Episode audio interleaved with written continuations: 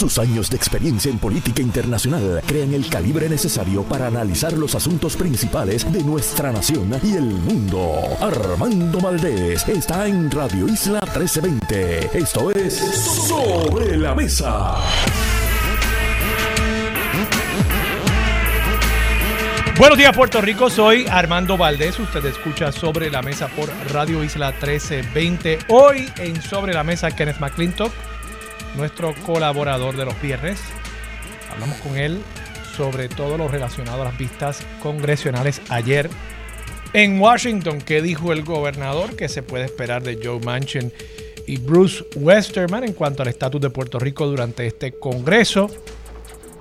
¿Y qué significa para el debate sobre el estatus y las elecciones del 2024? Además, Rosa Seguí, otra colaboradora de todos los viernes aquí en Sobre la Mesa, el candidato a la presidencia del Partido Popular Democrático, Luis Javier Javi Hernández, alcalde también de Villalba, se sienta a la mesa. Y en el último segmento, Liz Maris Rodríguez, una de las empresarias de el programa de formación empresarial para la mujer de la Fundación Sila María Calderón. Todo eso y por supuesto, como todos los días, el mejor análisis de todos los temas para hoy, 10 de febrero del 2023. Son las 8 en punto de la mañana.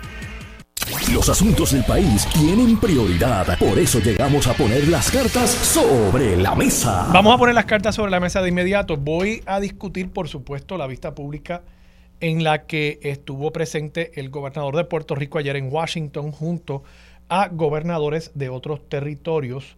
Pero primero quería discutir con ustedes un tema que he dejado sobre la mesa durante los pasados días y se refiere a la colegiación compulsoria de los contables públicos autorizados en Puerto Rico. Traigo el tema no exclusivamente por ser un asunto relacionado con un colegio profesional, en este caso los, contadores, sino porque me parece que es un asunto de aplicación a otros colegios profesionales y que dice mucho acerca de la manera en que la actual composición mayoritaria del Tribunal Supremo de Puerto Rico aborda estos asuntos siempre, lamentablemente me parece, con una inclinación ideológica detrás de las determinaciones que ellos entonces disfrazan con un lenguaje jurídico, un lenguaje judicial. Y digo esto porque este caso es secuela, digamos que es la tercera secuela o la tercera película desde que se comenzó a desarticular el andamiaje de las colegiaciones compulsorias en Puerto Rico con la descolegiación de los abogados. Y creo que es importante remontarnos a ese caso, porque cuando se tomó la determinación de que nosotros los abogados no teníamos que pertenecer obligatoriamente al Colegio de Abogados, institución centenaria puertorriqueña, el argumento del tribunal fue no que obligar a los abogados a pertenecer al colegio infringiese con el derecho de los abogados y abogadas en Puerto Rico a estar asociados o no asociados bajo la primera enmienda de la Constitución de Estados Unidos, la libertad de asociación sino que el Tribunal Supremo dijo simple y sencillamente, nosotros tenemos el poder inherente para regular la práctica de la abogacía y somos nosotros, los jueces del Tribunal Supremo, los que determinamos si están colegiados o no, si tienen que hacerse una prueba de dopaje para sacar la licencia como abogado, los términos y condiciones para tomar la reválida en Puerto Rico y todo lo demás que tiene que ver la ética, el código de ética que le aplica a los abogados. Todo eso es determinación nuestra y por tanto no le toca a la legislatura determinar si los abogados deben estar colegiados o no, porque nosotros, el Tribunal Supremo, hemos reclamado siempre el poder inherente para regular la práctica de la abogacía en Puerto Rico. Por tanto, si la legislatura quiere meterse en eso, pues no pueden hacerlo. Y nosotros somos los que definimos, por ser específicamente esta la profesión de la abogacía, que nosotros regulamos,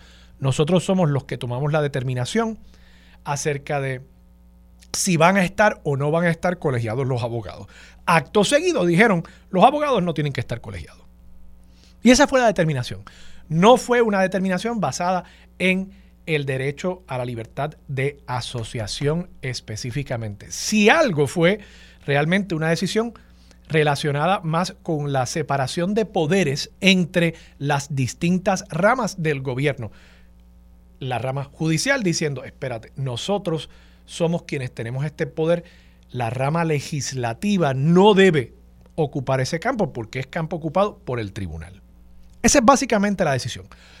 Viene la segunda, la secuela de esta película, que es el caso del Colegio de Mecánicos.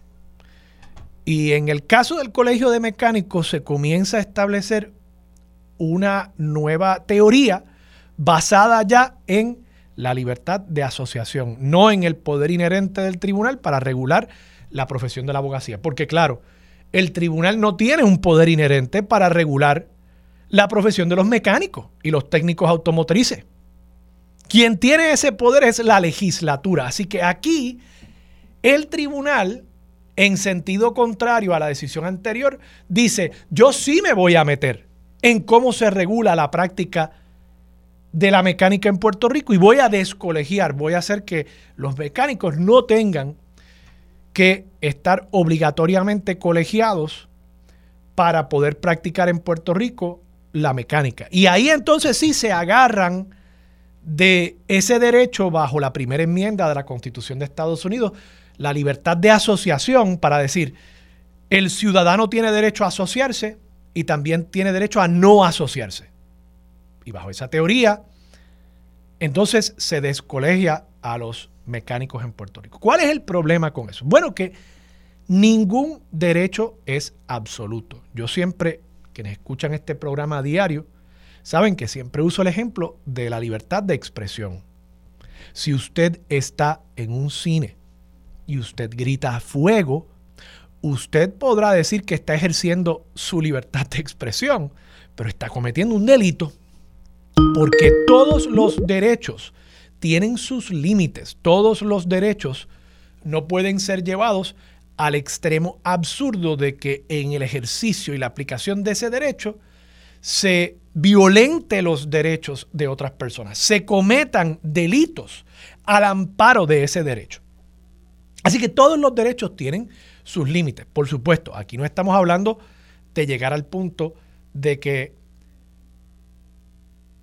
un derecho, la aplicación de un derecho vaya a procurar la comisión de un delito. Pero, pero, sí tenemos que cuestionarnos cuánto infringe en el derecho a la libertad de asociación el que un profesional tenga que ser colegiado para poder practicar su profesión en Puerto Rico. O sea, realmente es una violación a ese derecho y libertad de asociación tan grave el que tenga que colegiarse y pagar una cuota, al punto de que el sistema judicial, la rama judicial, el Tribunal Supremo, deba intervenir para inmiscuirse en algo que le toca a la legislatura. Esa para mí es la pregunta fundamental y precisamente me parece que es la pregunta fundamental en la secuela a la secuela del caso de los abogados y de los médicos, que es el caso de la colegiación compulsoria de los contadores públicos autorizados que se está discutiendo en este momento en el Tribunal Supremo y creo que esta misma semana hubo una vista oral, algo de paso poco común que haya una vista oral sobre esto. Eso puede apuntar a que el tribunal le está dando mucha importancia a este caso y posiblemente apunte a que el tribunal quiera en este caso sentar un precedente que evite el que el resto de los colegios sigan desfilando frente al tribunal, sino establecer una norma jurisprudencial que sea de aplicación a los demás colegios y por ahí mismo quizás descolegiar a todos los profesionales o por lo menos eliminar la obligatoriedad de la colegiación en Puerto Rico para todos los profesionales. Y miren, yo soy el primero que puedo reconocer que aquí a la legislatura en algún momento se le fue la mano con eso de la colegiación compulsoria de ciertas profesiones, que yo entiendo no hace falta colegiar. Yo creo que cuando uno hace un análisis acerca de estos temas, uno tiene que poner en la balanza precisamente cuánto estoy alegadamente violando ese derecho a la libertad de asociación vis a vis el bien social que yo procuro con esta legislación. En el caso de profesiones como los mecánicos, los contadores públicos autorizados, los abogados, otros profesionales, los doctores, los médicos, lo que se procura es asegurarse de tener una capa adicional de fiscalización a la práctica para asegurarnos de que esas profesiones que son tan críticas para nuestra sociedad tengan una regulación estricta para asegurarnos de que el ciudadano va a recibir servicios que son a la altura de lo que requiere una sociedad moderna y que van a ser servicios seguros, que no se va a afectar la salud pública. Por ejemplo, pues con los mecánicos, uno quiere asegurarse de que los mecánicos en nuestro país sepan lo que está haciendo. Yo no quiero llevar mi carro a cualquier timbiriche que dice taller de mecánica por fuera y que me pongan unas piezas que no corresponden, que eso pueda ocasionar algún tipo de eh, daño al vehículo y a la persona y a la propiedad que esté dentro de ese vehículo. Así que el Estado decidió, poniendo en la balanza esta alegada violación, que yo no creo que sea tal cosa, pero esta alegada violación al derecho a la libertad de asociación, vis a vis el que yo quiero asegurarme de que los mecánicos estén súper bien regulados. Ah, y de paso, que ese sistema de regulación lo pagan los propios mecánicos. Ellos pagan su cuota y eso nutre las arcas del Colegio de Mecánicos, que entonces regula y fiscaliza en adición a la Junta Examinadora de la práctica que tiene el Estado, regula y fiscaliza la práctica de la mecánica en Puerto Rico y así por el estilo con muchas otras profesiones. O sea que es un sistema que la legislatura diseñó para que los propios profesionales costeen esa capa adicional de fiscalización para que no lo tengamos que costear el resto de los ciudadanos. Pues me parece enteramente razonable y enteramente sensato ese tipo de sistema, porque es más eficiente que simplemente asignar dinero de nuestras contribuciones a una burocracia abultada ya y probablemente altamente ineficiente. Pues no que los propios profesionales, en virtud de una ley, se regulen a través de sus colegios y claro, para que el colegio pueda tener jurisdicción sobre ese profesional, tiene que ser obligatoria la colegiación. Esa fue la lógica detrás de esto. De nuevo, que a algunas legislaturas se les fue la mano y, por ejemplo, se colegió a los actores. Y yo sé que habrá quien crea que eso es necesario, pero ¿qué riesgo puede haber? Vamos, y yo he ido a algunas obras de teatro donde definitivamente había un riesgo de yo perder dos o tres horas sentado allí viendo a esos actores. Pero fuera de eso, ¿verdad? Pues mala mía, me pude haber parado a las dos horas y no haberme tenido que chupar esa obra de teatro por tres, ¿verdad?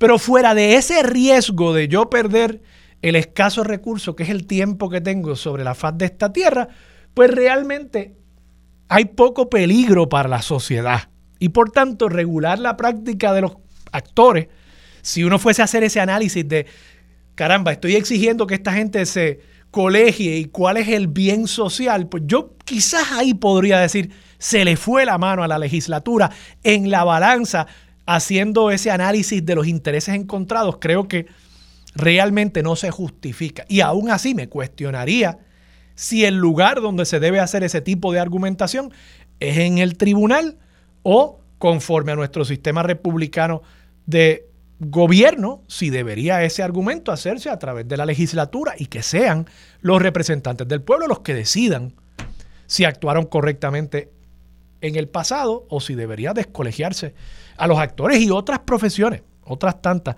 que también sin ningún riesgo a la sociedad se han colegiado, me parece a mí que innecesariamente. Ahora, de nuevo, insisto, ¿es la rama judicial el lugar para hacer esos argumentos? o es el sistema político el lugar donde se hacen esos argumentos. Porque el peligro es que si ahora el Tribunal Supremo va a aplicar un criterio de que ciertos derechos son inviolables, pues se va a hacer bien difícil, por ejemplo, obligar a una persona que pague la cuota en el condominio. Porque me están a mí obligando a pertenecer a la asociación de condómines. donde yo vivo y tengo una propiedad privada. ¿Y por qué tengo yo que pagar por la asociación de condómines y la fiesta que hacen en Navidades? ¿Ah? Libertad de asociación, claro. Ahí, pues, de nuevo, la legislatura dijo, hay que de alguna manera costear el mantenimiento y las mejoras de ese edificio que es propiedad en común de todos los residentes allí. Y en la balanza, pues yo establezco que es una violación menor a los derechos de esa persona el que se le exija ser miembro de la asociación de condóminos. Asociaciones de residentes, muchas otras cosas en las que el Estado le impone obligaciones a los ciudadanos. A nosotros a veces se nos olvida. Somos rapidísimos para reclamar nuestros derechos y para defender y reivindicar nuestros derechos. No así para reconocer nuestras obligaciones también como ciudadanos. Y por eso me preocupa esta agenda filosófica del Tribunal Supremo. Además de que me preocupa también la inclinación ideológica que demuestran todos estos casos, porque sin lugar a dudas que esto es herencia del odio que le ha tenido el Partido Nuevo Progresista durante los pasados años, las pasadas décadas, al Colegio de Abogados por las posiciones que han asumido líderes de, esa, de ese gremio profesional en Puerto Rico.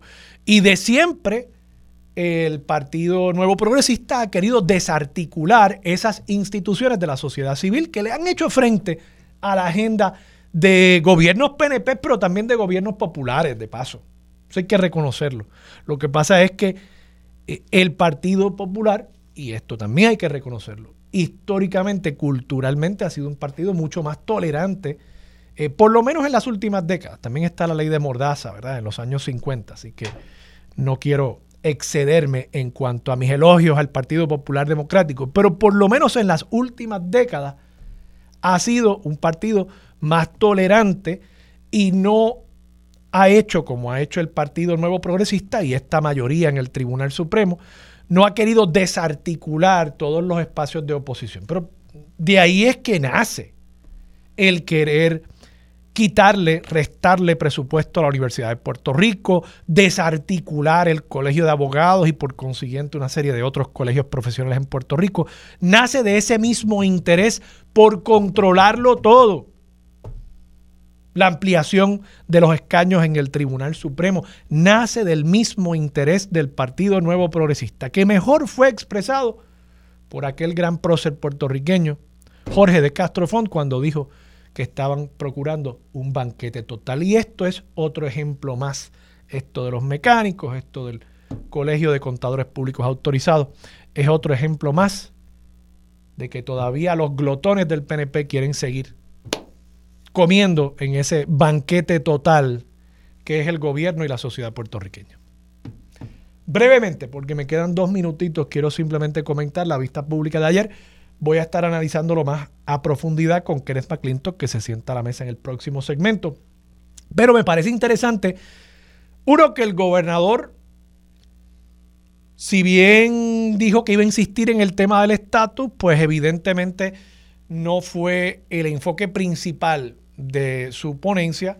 Y yo creo que eso demuestra el carácter eminentemente pragmático de Pedro Pierluisi en sus acercamientos a temas políticos partidistas en Puerto Rico, al punto de que eso podría eventualmente ser el talón de Aquiles de Pedro Pierluisi, que Jennifer González logre posicionarse, y en cierta medida eso fue lo que hizo Ricky Rosselló también en el 2016, que logre posicionarse Jennifer González como la más estadista. Y eso pues quizás no apele tanto en un electorado general, pero en el electorado de la primaria del PNP que se eh, perfila, ciertamente, quién es el más estadista, puede, puede, me parece a mí, eh, ser un factor determinante al momento de los miembros de esa colectividad ir a votar. Pero, de nuevo, me pareció que el gobernador, sin renunciar al tema de la estadidad, también trajo otros asuntos y se enfocó más en otros asuntos relacionados a la reconstrucción, porque sin duda, como dicen los americanos, you have to read the room Y ese room, esa sala de vistas de el Senado, del Comité de Recursos Naturales, no era uno donde hubiese mucha receptividad para el tema de la estadidad y del estatus de Puerto Rico. Tema más interesante que trajo el gobernador me parece que fue el relacionado a la necesidad de tener más visas para traer trabajadores a Puerto Rico para trabajar en la reconstrucción.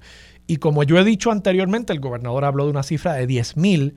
No es solamente que nos hagan falta trabajadores. Escuché a Ángel Matos esta mañana diciendo, bueno, lo que hay que hacer es aumentar el salario en Puerto Rico para que los trabajadores puertorriqueños puedan hacer ese trabajo. ¿Cuáles si eso es cierto o no? ¿Cuáles? Pero además de la necesidad de mano de obra, nosotros necesitamos atender los problemas demográficos de Puerto Rico promoviendo la inmigración hacia el país. Y si pueden venir hermanos y hermanas de países centroamericanos, de países caribeños a trabajar aquí, quién sabe, quizás se enamoran aquí, deciden quedarse aquí en Puerto Rico. Santo y bueno, nos hace falta gente buena, gente en edad productiva que quiera venir aquí a trabajar en la reconstrucción y quizás echar raíces en Puerto Rico. Ser la próxima generación de puertorriqueños, ¿por qué no? Vamos a la pausa. Cuando regresemos hablamos con Kenneth McClintock sobre la vista congresional en la que estuvo Pedro Pierluisi ayer. Vamos a ver qué opina.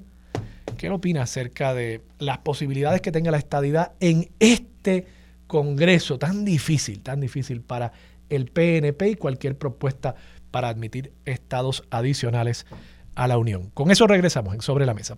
Llegó el momento, uniéndose a la mesa para analizar de frente y con una perspectiva única, el ex secretario de Estado, Kenneth McClintock.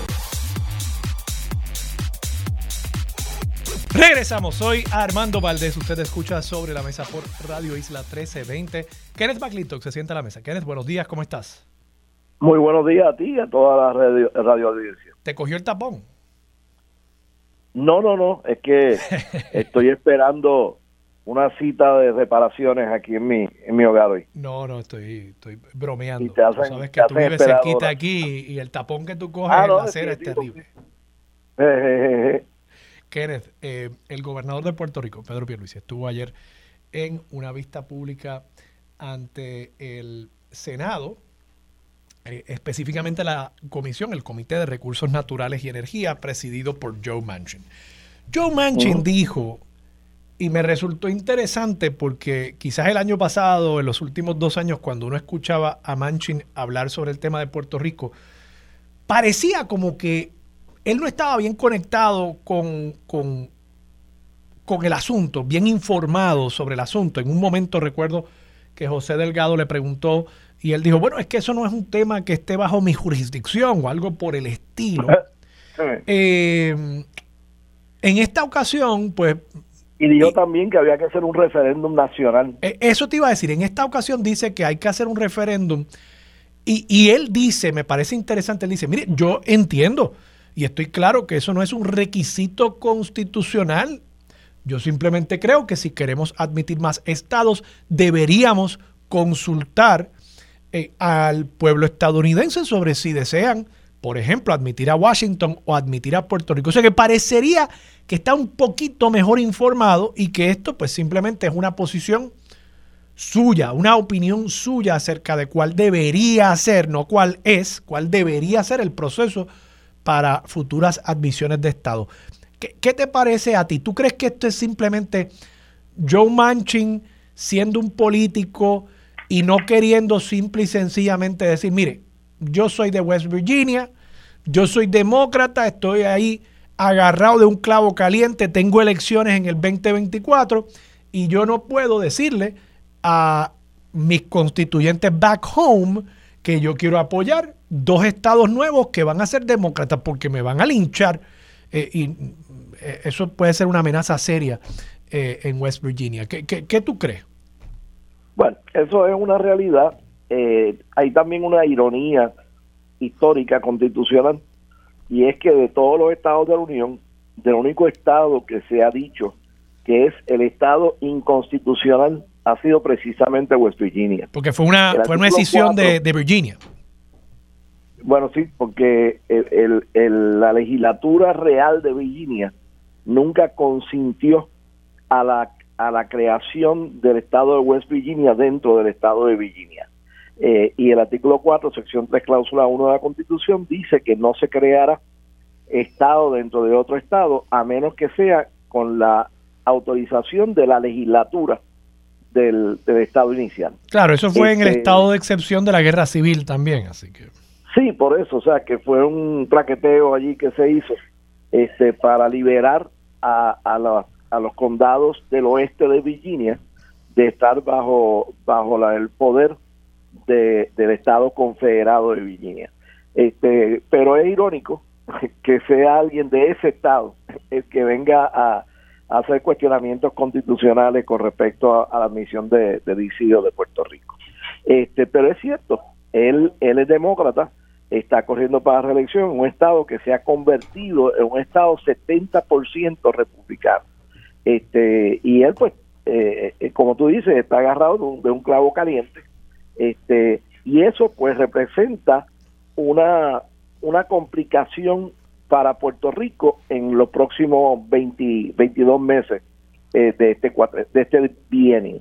Este, en vista de eso, de eso, yo creo que debemos dedicar eh, obviamente seguir dedicando parte de nuestro tiempo a, mejorar los, otros problemas de Puerto Rico, a atender los otros problemas de Puerto Rico, pero también dedicarlo a, labores de educación política dentro del Senado y dentro de la Cámara, este, y no quedarnos eh, inoperantes ni, ni quedarnos eh, sumisos como sugiere eh, líderes del Partido Popular de que no se haga nada con respecto al estatus. Este, te pregunto, que creo que tenemos una posición más, más, más activista que la del Partido Popular. Te, te pregunto, Kenneth, ¿cómo con senadores como Manchin en el lado demócrata, partido que uno piensa en este momento sería más receptivo a la idea de convertir a Puerto Rico en Estado por esta teoría, hipótesis de que Puerto Rico sería un Estado demócrata, cosa que yo pongo en duda. Yo también. Pero, pero con, un escenario tan complejo donde ni siquiera tienes unanimidad en la delegación demócrata y siendo las reglas lo que son en el Senado de Estados Unidos, entiéndase, se requiere básicamente 60 votos para llevar cualquier proyecto a votación.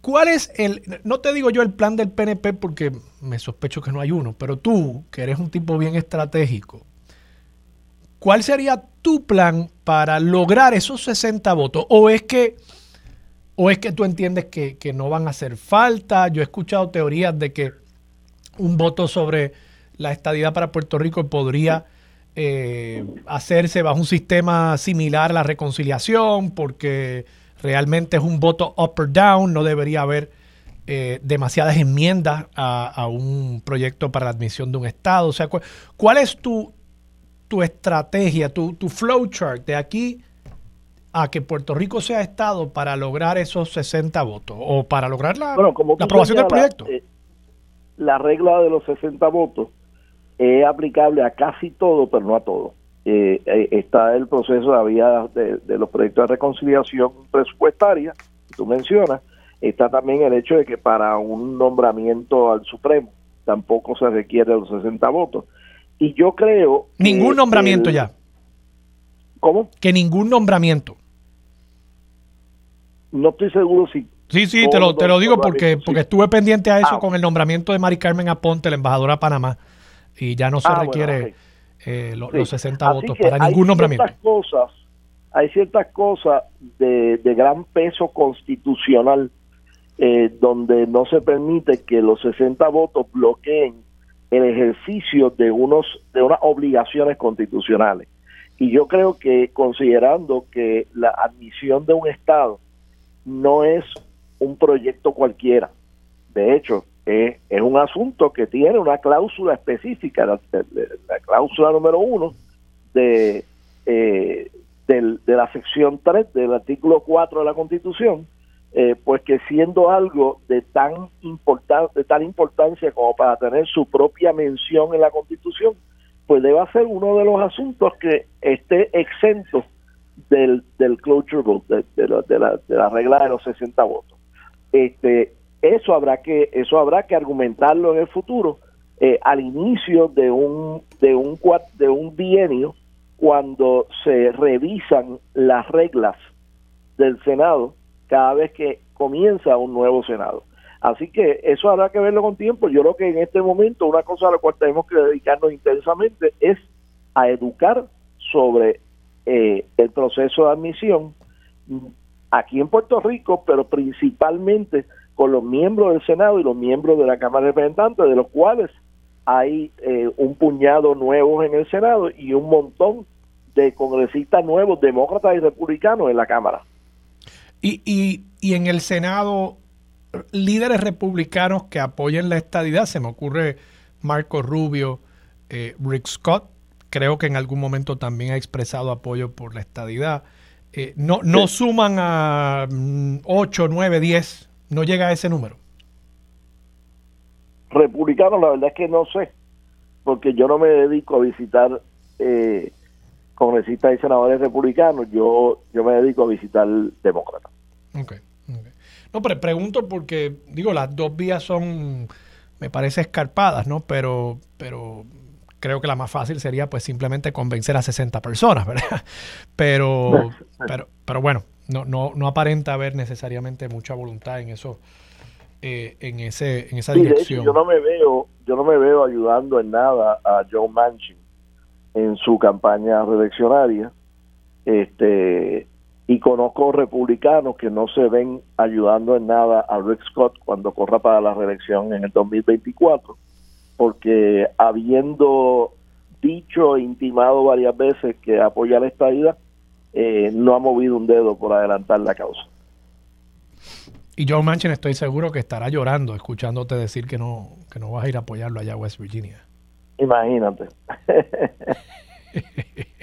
Kenneth, ¿qué más, eh, eh, ¿qué más despuntó ayer en la vista pública en el Senado? Pues mira, yo creo que yo creo que el gobernador dio un, un buen un buen informe de que de cómo va la reconstrucción de Puerto Rico y de que ha comenzado a tener alguna celeridad ese proceso que había estado bien atrasado en el pasado este y señaló uno de los problemas graves que tenemos y es la falta de mano de obra. Este y pues estaba solicitando de que de que eh, se pudiera de alguna manera expedir más más visas a, a trabajadores extranjeros que puedan trasladarse a Puerto Rico y ayudar en la reconstrucción de Puerto Rico, porque va a llegar el momento en que va a haber fondos que no se van a estar gastando, no porque no hayan proyectos con la permisología aprobada, sino porque simplemente no aparecen los obreros para realizar eh, los trabajos.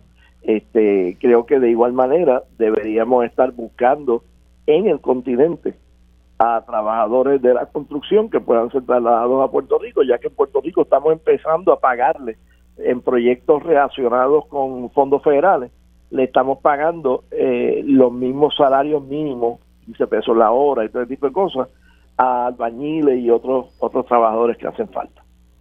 Oye, Kenneth, eh, eh, brevemente, porque me tengo que ir a la pausa, pero tú fuiste secretario de Estado. En el pasado nunca se ha discutido la posibilidad de que Puerto Rico eh, sea un lugar receptor de, migrantes, eh, refugiados de Estados Unidos, considerando el que Puerto Rico es una isla eh, y aquí pues se les podría dar una identificación que no les permita montarse en un avión y por tanto pues el gobierno federal sabría dónde están, pero podría, podría nutrir, ¿no? Podría nutrir tanto la fuerza trabajadora como como la demografía de un país donde hemos perdido casi 600 mil personas en los últimos 20 años. No, y los estadistas estaremos totalmente en contra de eso en todo momento, porque entonces requeriría establecer controles migratorios para tú evitar que ese, ese inmigrante no autorizado a viajar al continente no se montara en un avión. Tú tendrías también que identificar a ti, a mí, a nuestros hijos, este, cuando tratábamos de abordar un avión. Eso sería crear una, un control migratorio que no debe existir en fronteras internas entre los estados y los territorios de la Pero eso, o sea, eso va a pasar en un año con Real ID, anyway, o sea. Mm, sí, este. Pero eso es lo que estoy diciendo. No estoy diciendo establecer un control migratorio, estoy diciendo si no tienes una identificación eh, X, pues no puedes montarte un avión, igual que va a pasar en un año. Sí, pero, pero estarías, estarías creando una, una barrera psicológica que no existe ahora. Ok. Vamos a la pausa. Regresamos con más de Sobre la Mesa por Radio Isla 1320. Regresamos. Soy Armando Valdés. Usted escucha Sobre la Mesa por Radio Isla 1320. Kenneth McClintock sigue sentado a la mesa. Kenneth, vamos a aterrizar acá en Puerto Rico en la política local al interior del PNP. Pedro Pierluisi esta semana publica un video a través de sus redes sociales en el que habla de una serie de logros económicos principalmente que ha tenido su administración durante los pasados dos años. 4% de crecimiento, una tasa históricamente baja en cuanto al desempleo, 5% de aumento en la tasa de participación laboral y 150 mil empleos creados en dos años. Me resulta interesante eso y yo decía en el primer segmento que Pierluisi es un político bastante pragmático porque el PNP, por otro lado, dice que el problema económico de Puerto Rico y la mayoría de los problemas de Puerto Rico se atenderían con la estadidad. Pero Pierluisi aparenta estar diciendo, bueno, yo con una buena administración de la cosa pública, bajo el modelo político actual, ponle la etiqueta que tú quieras, he logrado todas estas cosas. E incluso fue al Congreso a expresar eso también. ¿Cómo uno reconcilia esos dos mensajes que parecerían estar encontrados? Hace falta la estadidad porque estamos chavados, pero realmente bajo el ELA, o el territorio, lo que ustedes quieran llamarlo, estamos bastante bien con Pierluisi como gobernador. Kenneth, Kenneth está ahí. ¿O es que lo, lo he dejado sin palabras? Yo creo que perdimos a Kenneth. Bueno, en lo que el iraquí hace la gestión para conseguir nuevamente al amigo Kenneth McClintock, pues sí, yo quiero esa explicación, que me reconcilie, que alguien me logre eh, hacer entender cómo eh, un mismo partido puede estar planteando dos cosas tan distintas. Y claro, es que también allá en el Congreso muchos líderes le han dicho, oye, no, la solución a los problemas económicos de Puerto Rico no es la estadidad.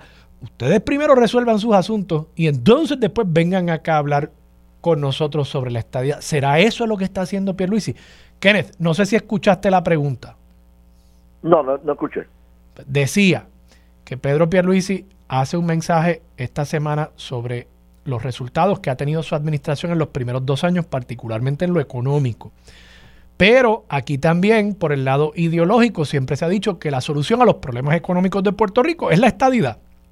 Ahora parecería ser que Pierluisi está diciendo, bueno, es la estadidad futuro, pero en el presente, bajo el sistema político actual, con un buen gobernador, que soy yo, las cosas pueden mejorar también.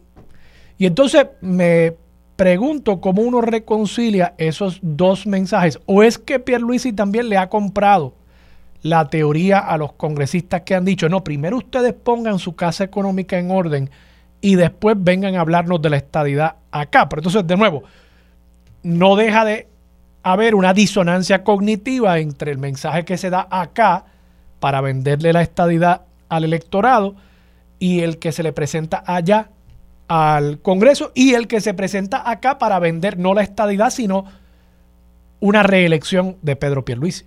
¿Cómo uno reconcilia todas esas prioridades y mensajes? Sí, mira, eh, muy simple. Hace 70 años, eh, Puerto Rico tenía un tercio el ingreso per cápita de la nación. Hoy, 70 años más tarde, con los instrumentos que tenemos como territorio, seguimos teniendo un tercio el ingreso per cápita de la nación. Lo que han hecho los instrumentos de, la territorialidad es que han permitido que nos mantengamos a la misma distancia que el resto de la nación en que estábamos hace 70 años atrás. No hemos empeorado en ese sentido, pero tampoco hemos mejorado. eh, comparativamente con la, con la economía nacional. Eh, y lo que, lo que estamos haciendo es utilizando eh, las relaciones que tenemos en, en unión permanente con los Estados Unidos como territorio para tratar de lograr unas cosas. Ahora mismo vamos a comenzar a invertir una cantidad inmensa de nuestra capacidad de cabildeo como, como pueblo para lograr entrar al sistema de SNAP y tener igualdad en un área en que no tenemos igualdad, que es la asistencia nutricional. Este, pero lo vamos a lograr, yo espero, pero va a ser gracias a una inversión, a tener que, que canjear puntos acumulados a través de los años que un Estado no tendría que hacer. En un Estado sería automático. Aquí tenemos que luchar por conseguirlo. Hemos logrado unas pequeñas mejorías en el área de Medicaid para financiar el seguro de salud de Puerto Rico. Eso requirió una inversión inmensa y una y una eh, inversión de puntos acumulados donde eh, estuvimos envueltos eh, el, gobierno, la comisionada residente, el sector privado que colaboró en ese en ese esfuerzo. Eso en un estado no ocurre. Y entonces, este, pues vamos a seguir en esa lucha en lo que adquirimos los poderes de, de, la estadidad a través de la transmisión. Muy simple. Pero Kenneth, te pregunto, lo mismo no se podría decir acerca de Mississippi, por ejemplo. O sea, Mississippi ha sido el estado más pobre durante básicamente toda la historia, por lo menos reciente, de Estados Unidos, después de la guerra civil, y no ha logrado eh, cerrar esa brecha entre el nivel económico en ese estado y el nivel económico a nivel nacional. O sea, eso no es exactamente lo mismo que está argumentando en el caso de Puerto Rico. Estado tiene, cada estado tiene sus características y tiene la calidad de liderato que opta por, por tener. Por eso volvimos a lo mismo, pues entonces es el, el liderato. No es el Estado. En el caso de un Estado. O sea, podríamos ser pues Estado, lo que estoy diciendo, podríamos ser Estado y podríamos seguir teniendo una tercera parte del ingreso per cápita de Estados Unidos si tenemos más liderato o podríamos ser no porque, no porque por ejemplo en el caso de Mississippi eh, cuando mejora la asistencia nutricional a nivel nacional mejora en ese estado. En Puerto Rico hay que pedirla. En, en Mississippi cuando eh, se otorga algo más en Medicare ellos lo reciben automáticamente. Acá hay que pedirla. Acá por ejemplo la parte B de Medicare no es aplicable automáticamente a los que somos beneficiarios de Medicare. Yo tuve que pedir entrar al, al, a la parte B de Medicare cuando cumplí 65 años de edad. En un estado yo no tenía que pedir nada, me tocaba automáticamente. ¿Pero te dieron pues, la parte B? Me la dieron cuando la pedí. Está bien. Pues, y si hubiese tardado en pedirla, me la hubiesen dado, pero con una penalidad de 10% por cada año en que me atrasara en pedirla. Pero te la dieron. Eso no ocurre en un estado, eso solamente ocurre en Puerto Rico. Está bien. Kenneth, gracias. Gracias a ti. Kenneth McClintock, buen amigo, ex secretario de Estado, ex gobernador interino. ¿Qué no ha hecho Kenneth McClintock? en su vida política en Puerto Rico. Vamos a la pausa, regresamos con Rosa Seguí mucho más de Sobre la Mesa por Radio Isla 1320. Su compromiso con la justicia social, los derechos humanos y la equidad la convierten en pieza clave para discutir los temas sobre la mesa. Ahora se une a la mesa la licenciada Rosa Seguí Cordero.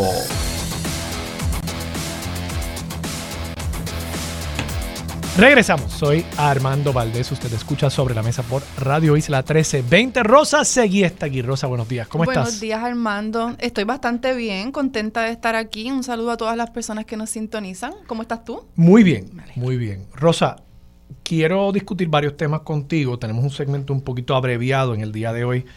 Hay una manifestación el Día de los Enamorados, 14 de febrero, sobre el subsalario de 2 dólares 13 centavos que se les paga a los meseros y otros trabajadores que reciben compensación con propina, ¿verdad?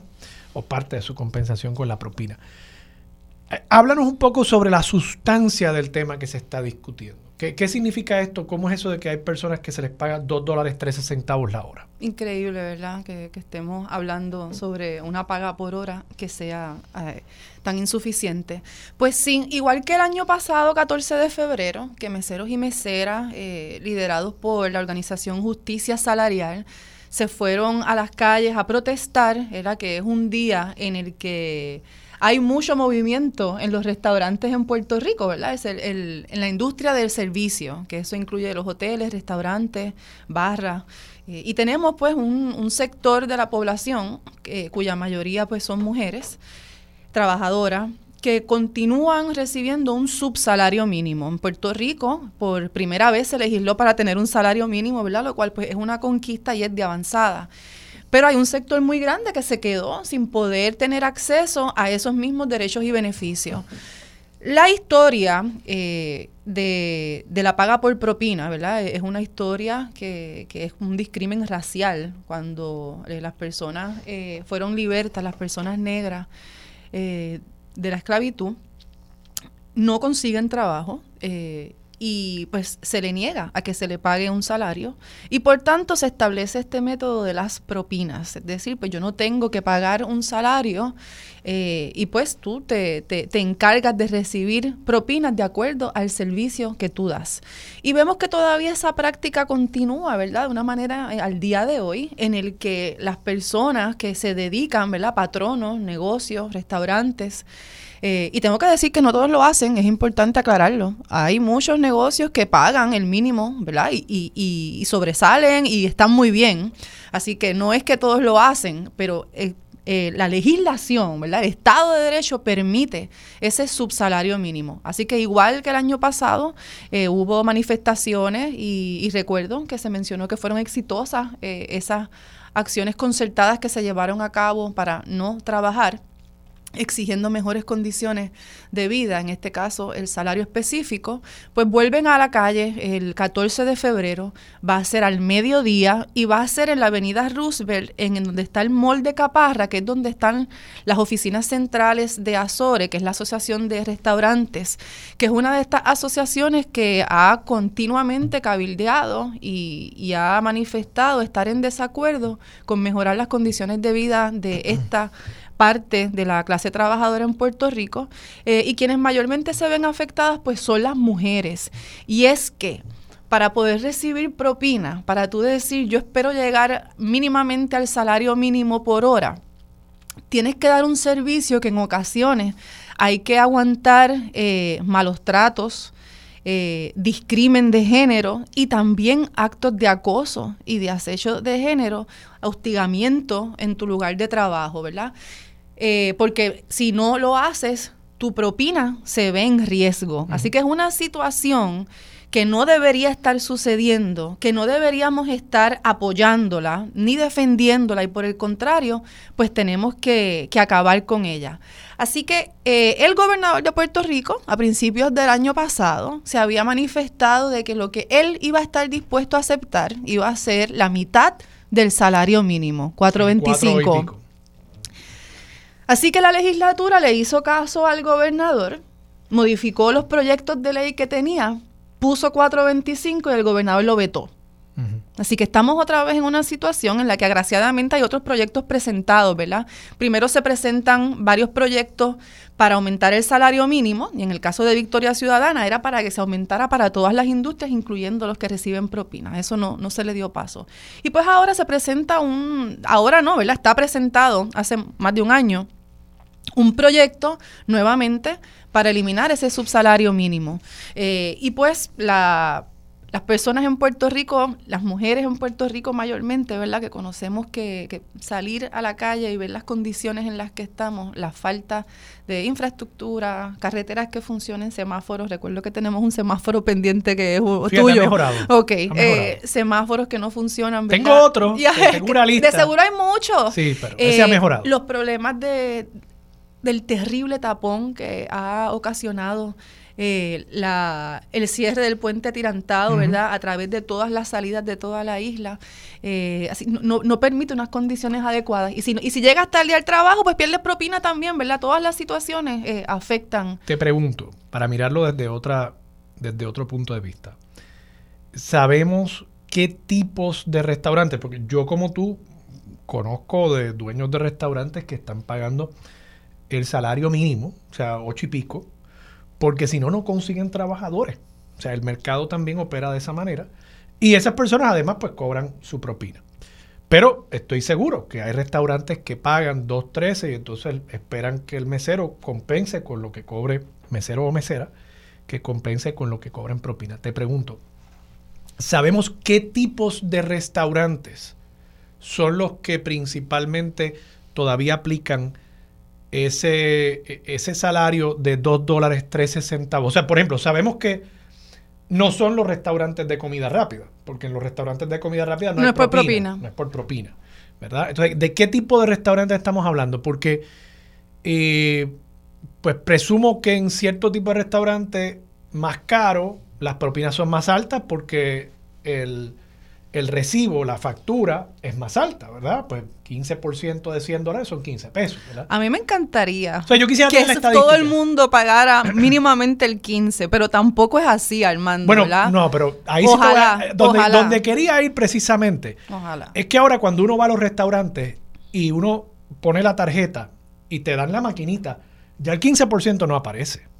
¿Y qué aparece? 18% es el mínimo ahora. ¿Y por qué tú crees que es eso? Pues yo no sé Porque por le están cobrando a los clientes lo que no le quieren pagar en salario, Pues Armando. ser, es un subsidio. Puede ser, pero es, que me sospecho, subsidio. me sospecho que va a aumentar el salario y va a seguir el 18% como mínimo y va a aumentar el precio del, del menú también para el comensal. Y si eso sucede en ciertos restaurantes de la capital, pues me tienes sin cuidado y sabes a qué tipo de restaurante me refiero. Pero si sucede en los restaurantes donde va eh, la clase media tratando de llevar a sus hijos eh, después de un juego de pelota a comerse una pizza, pues entonces ahí sí quizás tengo, tengo un poquito de dificultad. ¿no? Eh, Yo- lo, lo que quisiera es entender un poquito el elemento económico y el efecto que va a tener también sobre los comensales. El efecto sobre los comensales, continuamos diciendo que va a ser responsabilidad de esos patronos.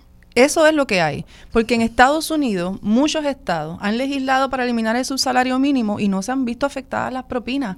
Porque quien va continúa queriendo recibir un buen servicio. Pero suben los quien precios da de los- 15, del menú. Pero no, no, no, No. no. Si eso sucede, es por lo que estamos viviendo, los aumentos en el costo de energía eléctrica, los aumentos en los Pero el servicios, la ¿verdad? de obra no es un el aum- aumento igual. Es que no es un aumento. No es un aumento. ¿Cómo no sería un aumento llevarlo de 2, 3 Ah, bueno, lo que pasa. 4.25? Lo, bueno, eso lo, lo que queremos decir ahí entonces sería un tipo de reparaciones. Y es que la industria ha operado subsidiada por los clientes, porque se ha negado a pagar el salario que todas las personas que se dedican a hacer negocio tienen que pagar. Así que ha habido un desfase y le ha tocado a la clientela a asumir el costo de ese dinero que no le están pagando.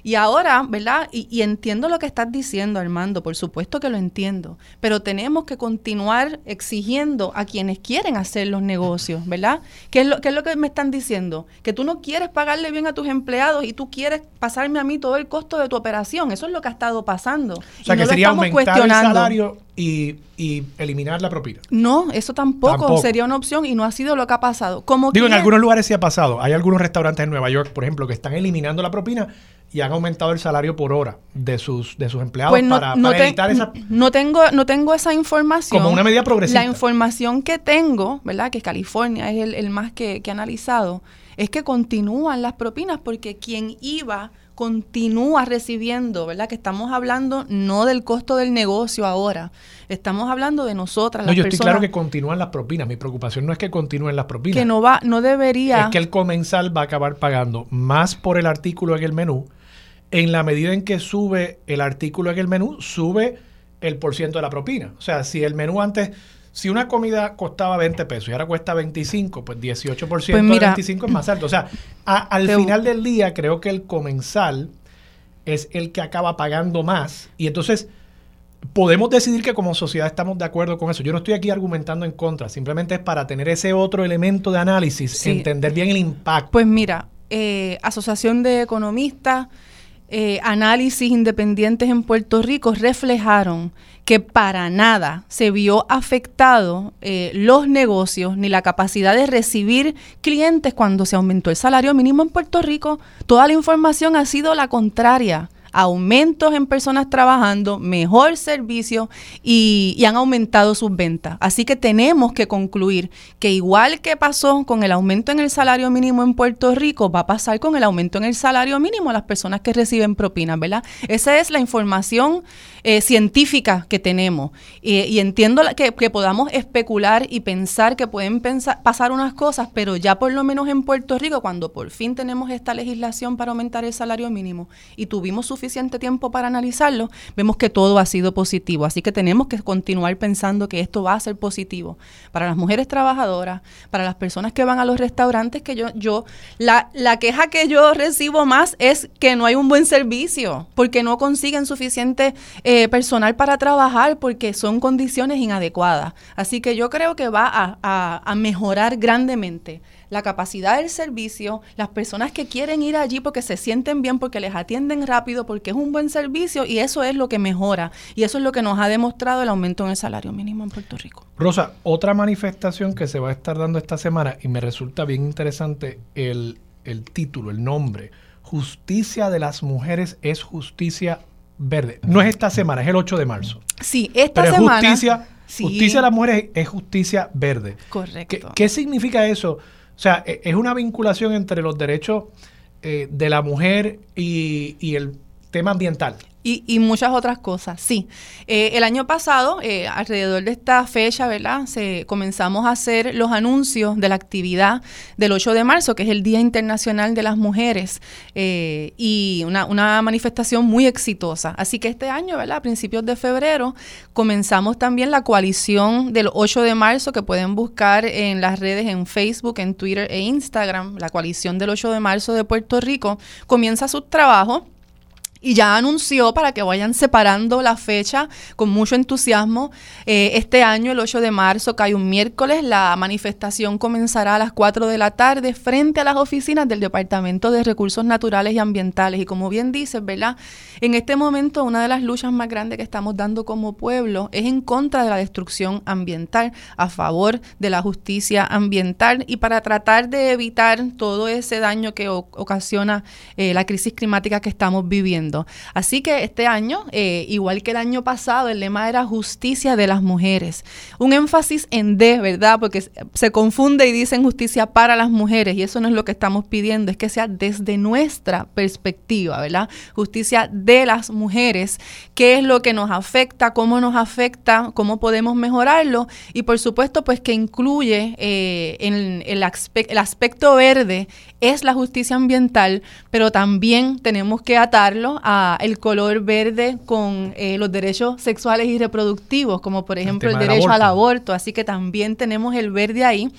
Y eh, otra cosa que se relaciona mucho con el color verde, ¿verdad? Es lo económico, así que también tenemos esos reclamos de justicia salarial, de retiro digno, de mejores condiciones de vida, así que queremos eh, tratar de eh, entrelazarlo todo bajo el símbolo de la, de la justicia verde. Y le invitamos a todas las personas estas reuniones de preparación hacia el 8 de marzo las tenemos todos los miércoles. Pueden escribir a las páginas que les mencioné de la coalición del 8 de marzo para que usted individualmente o sus organizaciones sean parte de esta manifestación tan importante que conocemos que continuamos en un estado de emergencia por violencia de género, que también es parte de los reclamos. Los derechos de los animales también están incluidos eh, en estos reclamos y que sean parte de esta actividad que va a estar muy buena. Mencionan los derechos de los animales. Sí y hay otra manifestación también relacionada con el zoológico de Mayagüez, que según la secretaria de Recursos Naturales va a dejar de ser un zoológico, va a ser una especie de santuario, se van a hacer unas mejores arquitectónicas al sitio. No me queda claro, ¿verdad?, qué es lo que va a, suceder allí y, y por qué el Estado tiene que mantener ahora un santuario. Eh, de, animales, ¿no? Digo, fuera de la responsabilidad que tenemos con esas criaturas que están ahí, ¿verdad? Correcto. Eh, pero no sé si esa es la solución más adecuada para de alguna manera mitigar el daño que se le ha hecho a estos animales. Hay una manifestación. Sí, eh, mañana, sábado, a las 11 de la mañana, están todas las personas invitadas frente al zoológico de Mayagüez, ¿verdad? Esta semana hubo vistas públicas en la Comisión de Desarrollo del Oeste. Esa comisión la preside Migdalia González eh, y la comisión fue receptiva a toda la información escandalosa que se recibió y también a toda la información escandalosa que se ha estado divulgando eh, por distintos programas de investigación. Que, no han soltado el tema agraciadamente, ¿verdad? Porque sabemos que hay que estar continuamente eh, luchando para que los temas apremiantes en Puerto Rico se atiendan. Y pues parte de, lo que provocó que se celebraran estas vistas fueron unas manifestaciones que se celebraron en el Capitolio. Eh, y pues se está, se está analizando el proyecto del Senado 1041. Y la información que... ¿Qué, establece ese proyecto? Ese proyecto eh, quiere acabar con, con el cautiverio de animales para fines de exhibición. Eh, así que haya zoológico en Mayagüez o en ningún otro lugar, ¿verdad? Eh, lo que queremos es acabar con el cautiverio, que, que, es esa tortura y maltrato a los animales. También crea un comité para evaluar qué es lo que se va a hacer con el zoológico. Va a tener personas de la Universidad de Puerto Rico, personas defensoras de los animales, del Colegio de Abogados, de, del Departamento de Recursos Naturales y de Gerencia y Presupuesto. Así que se, trata de crear ese comité para poder establecer qué es lo que va a pasar, ¿verdad? Con, premura, de inmediato, seis meses al Departamento de Recursos Naturales y Ambientales para que nos diga qué es lo que va a hacer. Pero ahora mismo, de lo, de lo más escandaloso, el zoológico no tiene luz hace meses, Armando y no es una no tenemos una solución rápida a esto. Quedan alrededor de 344 animales allí que sabemos que están en condiciones que, que hemos visto a, a, la chimpancé estar en un lugar que parece una alcantarilla, ¿verdad? De una alcantarilla literal. Eh, así que hablar de transformar el zoológico no va a ser nada rápido, como tú dices. ¿Qué va a pasar con esas 344 criaturas que están ahí en malas condiciones, enfermas? Vimos a la puma con una pierna, una pata eh, con cáncer. son unas condiciones terribles. Así que lejos de continuar. que se le está tratando, eso fue lo que Pero la vimos terrible, ¿verdad? y no hay luz. Y los veterinarios hemos visto mucha, muchos señalamientos, muchísimos señalamientos de falta de comida, de comida expirada, de qué es lo que está sucediendo ahí. Así que la, la actuación. ¿Y, y, qué, ¿Y qué se concluyó en la vista pública? O sea, ¿por qué, ¿por qué se ha hecho tan difícil? Yo tengo que pensar que, vamos, probablemente hay algunos de estos animales que otros eh, santuarios no querrán aceptar por, por el estado de salud, ¿verdad? Les va a costar asumir el, cuidado de esos animales. Pero tengo que pensar que de entre 300 y pico de animales habrán algunos que, uno pueda eh, llevar a otros lugares en el mundo y, y que se les atienda eh, correctamente. La, información que, que, se, que se discutió en esas vistas y que se lleva informando de, a través de los grupos de animalistas y rescatistas es que han tratado de dejarles saber que tienen los santuarios ya identificados, que tienen la manera de llevarlo y sí se han conseguido santuarios que las van a aceptar. Eh, y también a través de Puerto Rico hay otros lugares también mucho más aptos que lo que parecen alcantarillas y, prisiones, ¿verdad? Así que existe la manera de, movilizarlos. Lo que no hay es voluntad, Armando. Eh, y ahora ha sido tanta la presión que agraciadamente, ¿verdad? Se, se, está hablando de que lo que ha sucedido es que no conocen lo que es un santuario, tristemente, ¿verdad? Pero qué bueno que están aprendiendo, siempre tenemos la, la, la, oportunidad de recapacitar y cambiar, pero se hablaba de santuario como si el zoológico se convirtiera en la infraestructura que tiene ahora mismo en un santuario, solo por decir la palabra. Entonces nos hemos dado cuenta que no, que santuario significa eh, condiciones lo más cercana posible al hábitat natural, ¿verdad? Eh, si son animales sociales, tienen que estar con otros animales de su especie. Eh, y sí, los traslados pudieran llegar a ser costosos, pero es que esa es la, la responsabilidad que asumió el Departamento de Recursos Naturales y Ambientales, Armando. ¿Tú quieres tener un zoológico? Que yo estoy en contra del concepto de los zoológicos por el encierro, el cautiverio y lo que, y lo que significa, ¿verdad? Ese alejamiento de los espacios naturales. Pero si tú asumes esa responsabilidad, pues tú tienes que hacerte cargo de absolutamente todos los animales, cueste lo que cueste. No debiste entonces asumir esa responsabilidad. Así que ahora estamos en una posición en la que independiente de lo que vaya a pasar con el zoológico, tenemos que hablar de la condición de los animales. Así que eso va por encima y te tienen que trasladar y se tienen que cuidar y hay que darle los cuidados adecuados y eso no se está haciendo y sabemos que no hay capacidad para hacerlo. Pero si existiera la voluntad, se sabría que todos estos grupos están dispuestos y tienen las soluciones. Y, yo creo que cuando hablamos de estos temas, a veces las personas pueden pensar, bueno, pero con tanto otro problema en Puerto Rico. Primero, yo creo que nosotros podemos mascar chicle y caminar a la vez. Pero además, yo siempre recuerdo esta, este famoso aforismo de que para medir la compasión, la, el grado de, civilización de una sociedad, uno debe ver cómo tratan a los más vulnerables en su sociedad, eh, a, los, a, los, adultos mayores, a los niños y sí, también a los animalitos. Eh, la manera en que nosotros, la manera en que el Estado trata a estos animalitos con violencia, no hay otra forma de decirlo, con violencia. Eh, no es que le estén dando con un látigo, pero es que los tienen en unas condiciones que son violentas. Tortura, maltrato. es tortura contra estos animales. Ver eso es un reflejo también, lamentablemente, de cómo el Departamento de la Familia eh, no atiende las querellas de maltrato eh, infantil, ¿verdad? Otra población vulnerable, otra población invisibilizada. Eso ilustra, ilustra muchos de los problemas que tenemos en nuestra sociedad y habla mal de nuestra sociedad. Eh, parecerá un problema quizás menor teniendo eh, 10.000 querellas en el Departamento de la Familia sin atender por eh, violencia y, maltrato infantil. Y en efecto lo es, pero, pero es, es el mismo fruto de ese árbol ponzoñoso que es la indiferencia del Estado eh, y la indiferencia a menudo de la sociedad hacia esas poblaciones.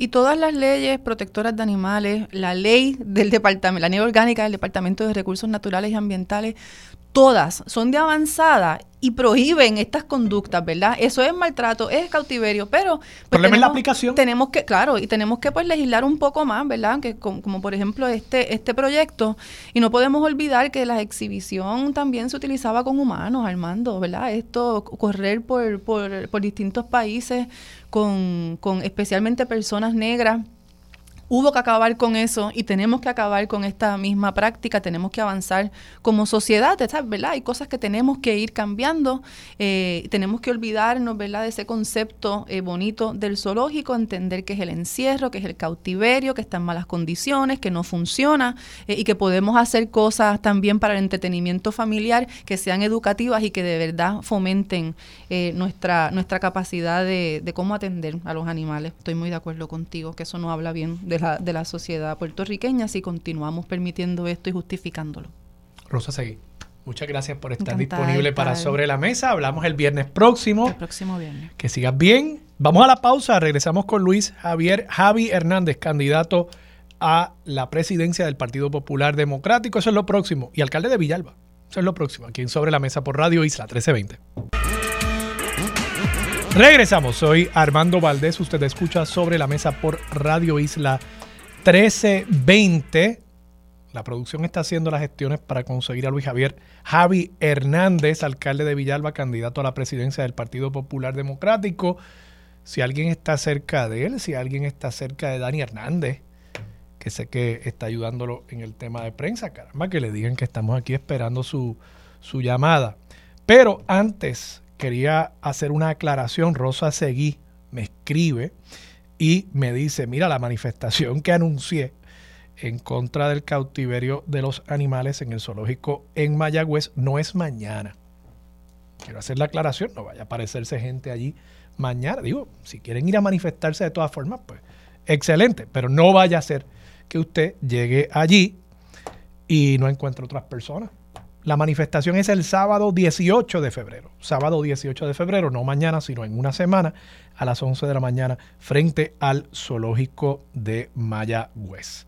Bueno, y en lo que hacemos las gestiones para conseguir a el alcalde de Villalba, quiero precisamente tocar algunos temas relacionados con la contienda que se está vislumbrando en el Partido Popular Democrático para la presidencia del partido en mayo.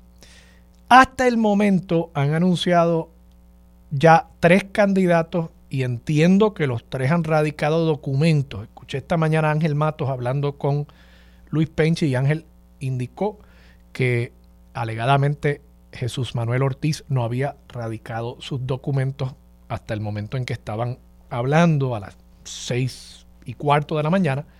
Entiendo de personas que están en el equipo de Jesús Manuel que sí, él ya había radicado los documentos con todo y que eh, tenía una situación que lo obligó a estar hospitalizado durante la pasada semana, neumonía, entiendo fue el diagnóstico. Así que si ese es el caso, tenemos ya a Carmen Maldonado, tenemos a Luis Javier Hernández y tenemos a Jesús Manuel Ortiz debatiéndose la presidencia de la colectividad para el 7 de mayo. Analizando las estrategias de cada uno de estos candidatos, me parece que Jesús Manuel está apostando por una estrategia más dirigida a un público más joven. Entiéndase, Jesús Manuel cuando hizo el anuncio acerca de su candidatura a la presidencia, lo hizo a través de TikTok, que para quienes están escuchando y quizás no conozcan esa aplicación, es una aplicación de redes sociales principalmente dirigida a jóvenes, a jóvenes, personas eh, por debajo de los 30 años de edad. Al punto de que recientemente habían personas sorprendidas con que Jesús estuviese aspirando a la presidencia o personas que estaban esperando a que él hiciera el anuncio oficialmente acerca de su aspiración, porque, claro, los que estamos en los medios tradicionales, no necesariamente usamos TikTok como eh, una red social. De nuevo, personas que estamos en los medios tradicionales y tenemos más de 30 años, vamos a calificarlo de esa manera, por lo general no estamos tan pendientes a TikTok, particularmente no para noticias políticas. Todavía predomina en el espacio político el uso de redes sociales como Twitter para uno informarse. TikTok es, si uno lo tiene en el teléfono, para ver a alguien bailando o para ver un gato persiguiendo eh, una pelota de tenis. Así que esa estrategia yo creo que Jesús Manuel va a tener que reevaluarla. ¿Por qué? Bueno, porque si estuviéramos ante una contienda para una primaria más amplia, entiéndase la primaria de ley, o por supuesto la elección general, una estrategia dirigida específicamente al voto más joven haría más sentido. Pero en un proceso que va a ser el 7 de mayo, ya casi comenzando el verano, en un proceso donde lo que se está eligiendo es el presidente de la colectividad, ni siquiera el candidato a la gobernación, porque aunque uno pueda pensar que esa persona va a tener las de ganar esa contienda, la realidad es que por el momento podrá surgir cualquier otro candidato que quiera retar en la primaria de ley el año próximo. Así que aquí se está decidiendo exclusivamente quién dirige el destino del Partido Popular Democrático y posiblemente por espacio de un año si fuese sustituido por un candidato a la gobernación que gane la primaria posteriormente. Y el proceso eleccionario, por lo que tengo entendido, va a incluir, creo que un colegio quizás por municipio o quizás por distrito representativo. O sea que va a haber mucha menos disponibilidad de centros de votación y por tanto menos ánimo, menos entusiasmo, menos gente. Eso quiere decir que en este proceso va a primar el corazón del corazón del rollo. Esos son los que van a ir a votar. Y el corazón del corazón del rollo del Partido Popular Democrático es generalmente un electorado, una demografía bastante mayor. Así que esta estrategia de apelar a los jóvenes está interesante, pero realmente va a haber mucha gente que se convenza 30 años y hacia debajo de que, caramba, qué chévere, déjame ir a votar en la primaria interna del 7 de mayo del Partido Popular Democrático e identificarse de esa manera con el partido, no sé, no, creo que esa vaya a ser eh, el resultado de este proceso eleccionario. Así que Jesús Manuel creo que va a tener que reevaluar eh, ese, ese acercamiento. Pero Me voy a quedar corto con el análisis de las otras dos campañas porque precisamente tengo a Luis Javier Javi Hernández en línea telefónica. Alcalde, buenos días, ¿cómo está? Armando, buenos días y disculpa mi tardanza, es que hoy curiosamente una de mis niñas, Victoria Sofía, que tiene una condición, se llevó mi teléfono, ah. otro teléfono para la escuela. No se preocupe, alcalde, no se preocupe. pero, alcalde, primero, le quería hacer una serie de preguntas de umbral. ¿Por qué usted está aspirando en este momento a la presidencia del Partido Popular Democrático? Bueno, yo estoy aspirando por varias cosas. Primero, porque el país está pasando por una crisis eh, fuerte eh, y, queremos llevarlo, ¿verdad? Como yo digo, el, mi lema de campaña hacia una nueva ruta. Curiosamente hoy, el gobernador junto con la Junta anuncian un aumento en la factura de la luz eh, y todos recordaremos que durante la campaña pasada el gobernador con su con su articulación y su boca dijeron que no iban a subirle la luz a nadie. Y obviamente todos hemos visto la historia no solamente ha subido la luz ha subido el agua ha subido el peaje ha subido la gasolina ha subido los alimentos. Y parece que ellos no sienten en, en, su corazón porque obviamente no no viven esa experiencia porque son personas que, que han estado verdad obviamente eh, eh, en otro nivel de vida no han vivido lo que vivimos los puertorriqueños. Por otro lado, eh, eh, estamos viviendo una desigualdad social terrible donde se anuncian fondos históricos y yo como presidente de la Asociación de Alcaldes y como alcalde también he visto la frustración de cómo, por ejemplo, en el sistema de educación hay cerca de 3 mil millones de dólares asignados para reconstruir todas las escuelas en Puerto Rico, que los alcaldes hemos dicho que estamos dispuestos a ayudar a acelerar ese proceso, pero que el gobierno le parece bien tenerlo congelados por cinco años y no hacen nada.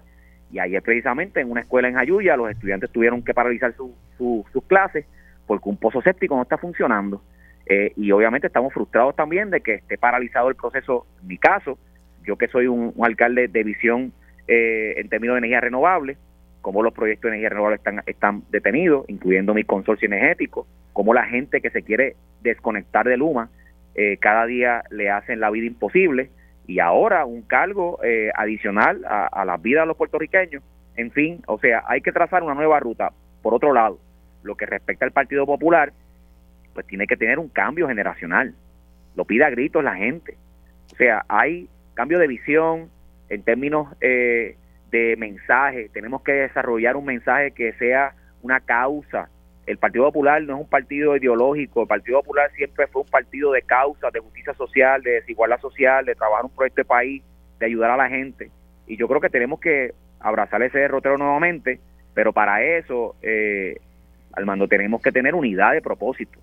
yo he escuchado a los compañeros decir que lo que hay es una tiraera entre lado y lado, y yo obviamente he sido un político eh, que me he mantenido al margen y he sido un ente conciliador y quiero unir al partido. Alcalde, usted menciona una nueva ruta y menciona dos temas en particular, costo de vida y el tema de los fondos federales. Usted mismo plantea que Pierluisi había dicho que no iba a haber un aumento en el costo de la luz y digamos que el otro tema fundamental de la campaña de Pedro Pierluisi fue el que él podía administrar correctamente y rápidamente los fondos federales.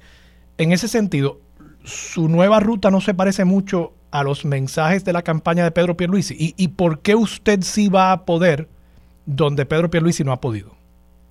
Bueno, primero que nada porque lo hemos eh, dado como ejemplo con los municipios. Eh, hace, hace un tiempo atrás, eh, FEMA junto con el COL 3 reconocieron que la única reconstrucción que había podido arrancar era la de los municipios. Porque nosotros hemos demostrado que somos, que queremos ejecutar, queremos resolver, queremos trabajar aquellas áreas que no se han eh, resuelto, pues han sido precisamente eh, porque el gobierno y si no arranca. Te voy a dar un ejemplo. Yo hace unas semanas atrás inauguré eh, la pista atlética, un proyecto de cerca de 6.5 millones de dólares, un proyecto emblemático, un proyecto, un cambio de proyecto, no fue dejar lo que estaba allí, es convertirlo en otra cosa. De hecho, una pista que no se podía hacer ningún evento allí, eh, ayer precisamente estaban todas las universidades de Puerto Rico practicando para la ley y el mes que viene tenemos allí un fogueo de las justas eh, universitarias. O sea, y así te puedo decir otros proyectos que hemos logrado arrancar, pero por otro lado, preguntar al DRD si los parques y las canchas que le pertenecen a ellos han podido reconstruirlas, preguntar a los alcaldes. Si yo estuve en Dorado precisamente eh, el domingo eh, en una caravana con Carlitos y yo veía las, las, los parques y yo le decía, Carlos, pero ¿y qué pasa con ese parque? Ese parque le pertenece a, recreación y deporte. Y cuando piensan comenzar a hacerlo, ah, pues me dicen que ya mismo. O sea, eh, eh, es que es un, es un una burocracia que, que contrasta con lo que el país necesita. Alcalde, pero usted me está mencionando alcaldes en teoría. ¿Qué de su récord, de, de su récord, lo hace el candidato idóneo del Partido Popular para, para ser el candidato a la fortaleza? Bueno, vamos, vamos por parte. Primero el paso es, levantar el partido. Mi campaña en estos momentos no es a la gobernación. Mi campaña en estos momentos es a la presidencia del partido. Para eso te estoy te, te, dije lo de la nueva ruta porque el país está cansado de lo que está ocurriendo y el Partido Popular tiene que ser ese instrumento para derrotar al PNP. ¿Y cómo lo logramos? Pues bien sencillo. Primero tenemos que tener lo que te dije, el cambio de visión en términos generacional. El Partido Popular tiene que permitir que una nueva generación traiga nuevas ideas y nueva visión eh, al partido. Segundo, tenemos que unirnos. Hay que unirse. El Partido Popular, si quiere ser contendiente en el 2024, tiene que dejar la pelea chiquita.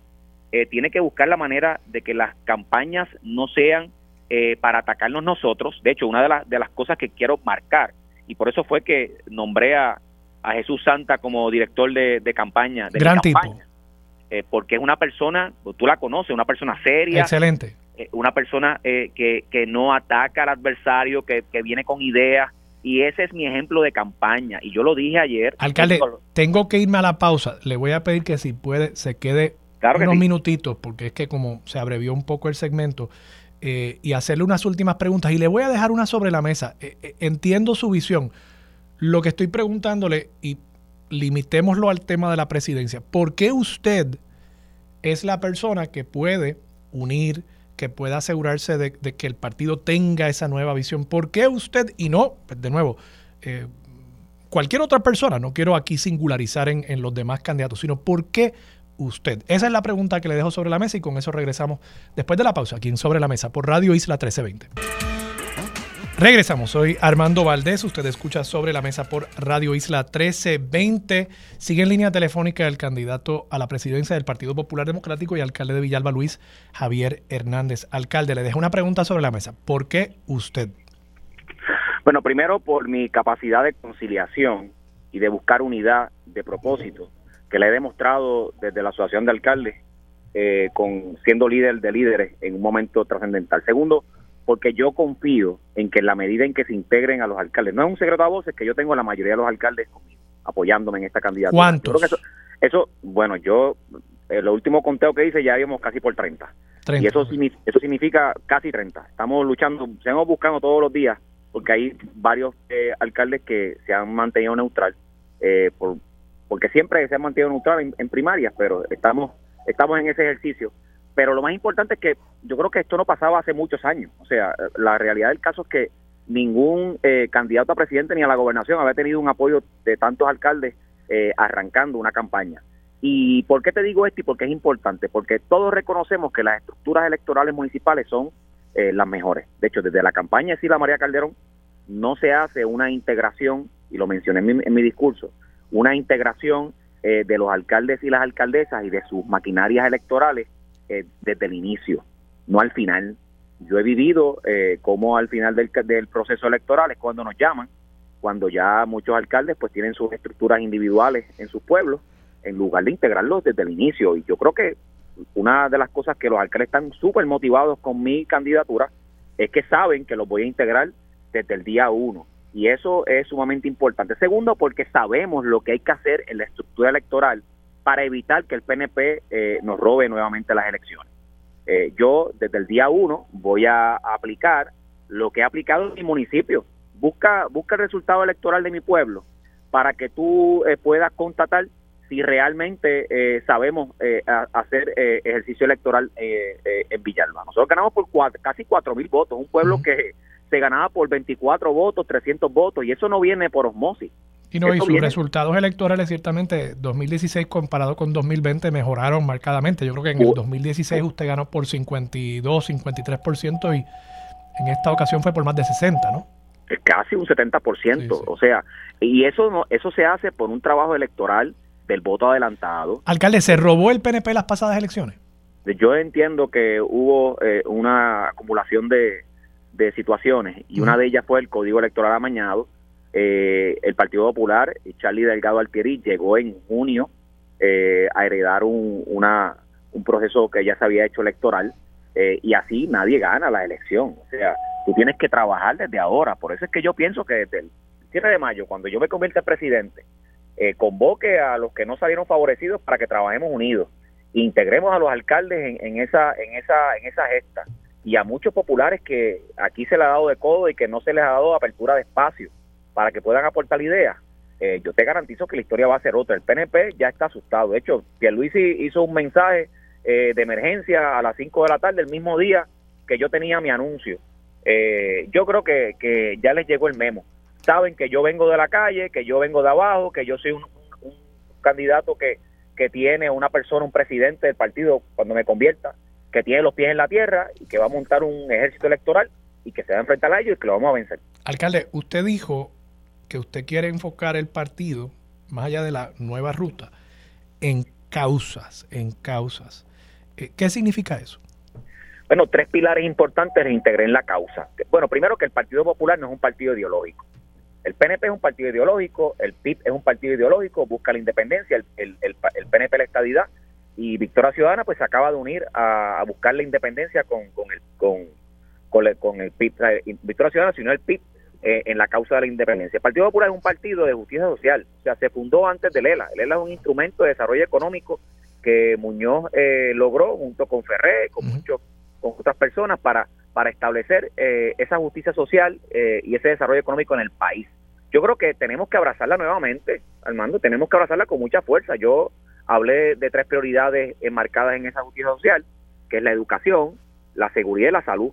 Yo creo que tenemos que enfocarnos en esos tres pilares y desarrollarlos dentro de la desigualdad social que está viviendo el país, que ya tú y yo hablamos al principio. Alcalde, precisamente, eh, tomando esos tres pilares, yo le voy a hacer una serie o le voy a plantear una serie de temas y si fuese posible, porque tengo poco tiempo, me quedan como cinco minutitos. Vamos a ver cómo lo desarrollamos en poco tiempo. Sí, eh, le voy a mencionar el tema y, podría limitarse a decir, preferiría incluso a favor o en contra de estos temas. Usted menciona salud, por ejemplo. ¿Está de acuerdo con un plan de salud universal? Yo creo que tenemos que sentarnos a la mesa a establecer una solución eh, en que todos estemos de acuerdo, pero que, podría ser o no ser el, plan de salud universal. Pudiera, ser, pero pero hay que sentarse en la mesa. el, tema de salud es un tema que hay que sentarse con los médicos, con los planes médicos y con el gobierno, que es el, proveedor principal. Eh, y hay que establecer un, punto medio. Educación. ¿Está a favor de las escuelas charter? No.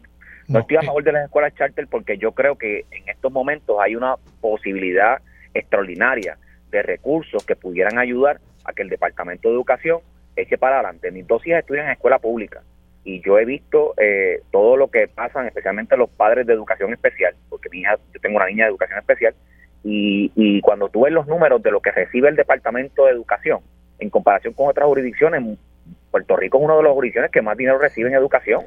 Lo que pasa es que la estructura es un monstruo. Así que en contra, en contra de la escuela charter. En contra. Menciona que la estructura es un monstruo. ¿Estaría de acuerdo con eliminar por completo el Departamento de Educación a nivel central y devolverle todo ese poder a las escuelas o a los municipios para que, administren las escuelas? Desde luego, hay que descentralizar el Departamento de Educación, hay que establecer un, plan.